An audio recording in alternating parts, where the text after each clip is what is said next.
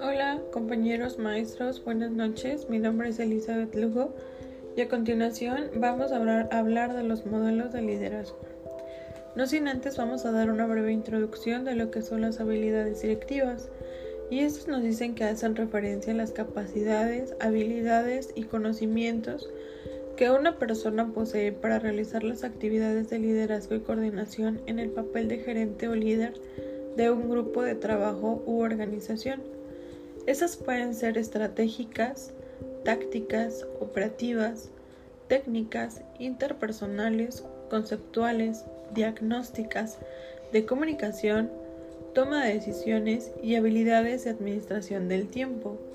Por otra parte, la formación de portavoces dota de las herramientas necesarias para trasladar mensajes con eficacia, adaptando las necesidades y funcionamiento de los medios televisivos, radiofónicos y escritos.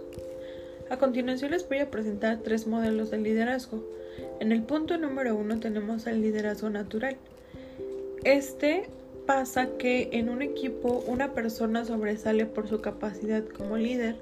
Suele tratarse de alguien que no ha sido designado como jefe oficialmente, pero que sin embargo adopta ese rol antes del resto de los empleados. En estas situaciones estaríamos hablando de una aptitud innata. Es conveniente prestar atención a este tipo de perfiles porque puede interesarnos proponerlos como jefes. En segundo punto tenemos el liderazgo autocrático. Este se trata de un líder poderoso y unidireccional que prueba decisiones sin contar con la participación del grupo. En definitiva, el jefe decide sobre cosas que no pueden ser cuestionadas y los trabajadores solo tienen que obedecer. En tercer y último punto tenemos el liderazgo Lysis Fire.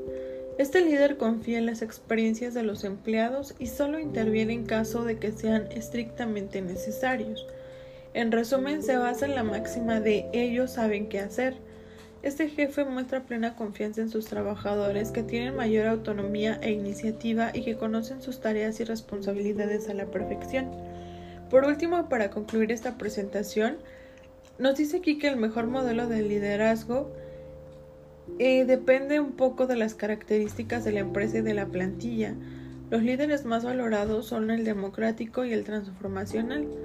Si se incluye en la empresa estos dos tipos de jefe, se cree que se disminuirá el número de errores y se asegurará un buen clima laboral, además de que los empleados se sentirán valorados, lo que aumentará su productividad y reducirá la fuga de talentos.